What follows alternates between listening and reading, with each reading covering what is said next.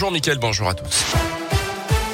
Et à la une de l'actualité, aujourd'hui, l'enquête se poursuit après un drame dans la région. Hier après-midi, deux hommes sont morts dans le crash d'un hélicoptère parti de Villefranche sur Saône vers 15h30. L'appareil a été signalé disparu dans le secteur du col du Béal entre la Loire et le Puy-de-Dôme avant d'être retrouvé en flammes en fin de journée.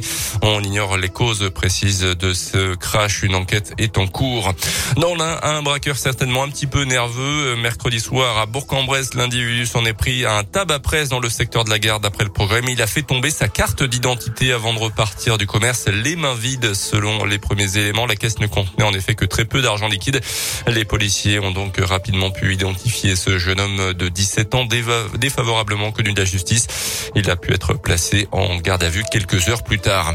Le combat continue pour euh, Yaya, ce jeune Guinéen, un temps menacé d'expulsion et recueilli par des boulangers de l'un qu'il avait formé d'ailleurs à leur métier. Rappelez-vous, c'était au mois de février dernier, il avait finalement obtenu son titre de séjour au prix d'une mobilisation euh, qui avait dépassé les limites du département et désormais Yaya, actuellement en CAP boulangerie, se bat pour les autres migrants. Il est l'un des membres fondateurs du collectif Jeunes Migrants de l'Ain.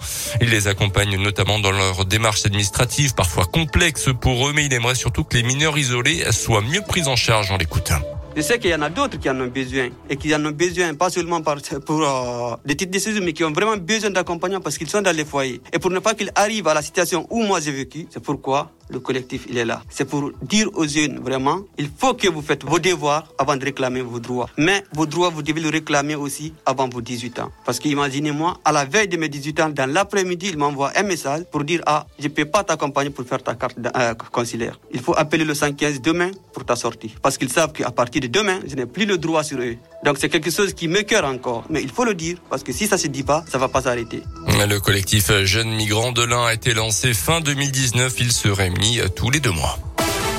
Dans l'actu aussi du changement à nouveau dans le protocole sanitaire à l'école après une réunion hier entre les syndicats de profs et les représentants de parents d'élèves.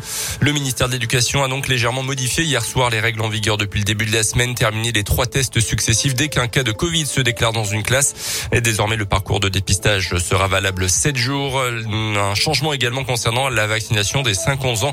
Il faut désormais l'accord des deux parents et non plus d'un seul. Selon le ministère, plus de 47 000 enfants et 5 000 personnels de l'éducation nationale ont été testés positif depuis le début de la semaine et 9200 classes sont actuellement fermées. Les sports avec du foot et un choc entre le FBP et Annecy ce soir pour le premier match de championnat national de l'année. Pour les hommes d'Alain Pocha, direction donc la Haute-Savoie à 19h. Les Bressons sont quatrième, Annecy et troisième. Et puis du rugby avec ce soir à 19h30 Oyonnax qui reçoit le FCG Grenoble et Rouen USB.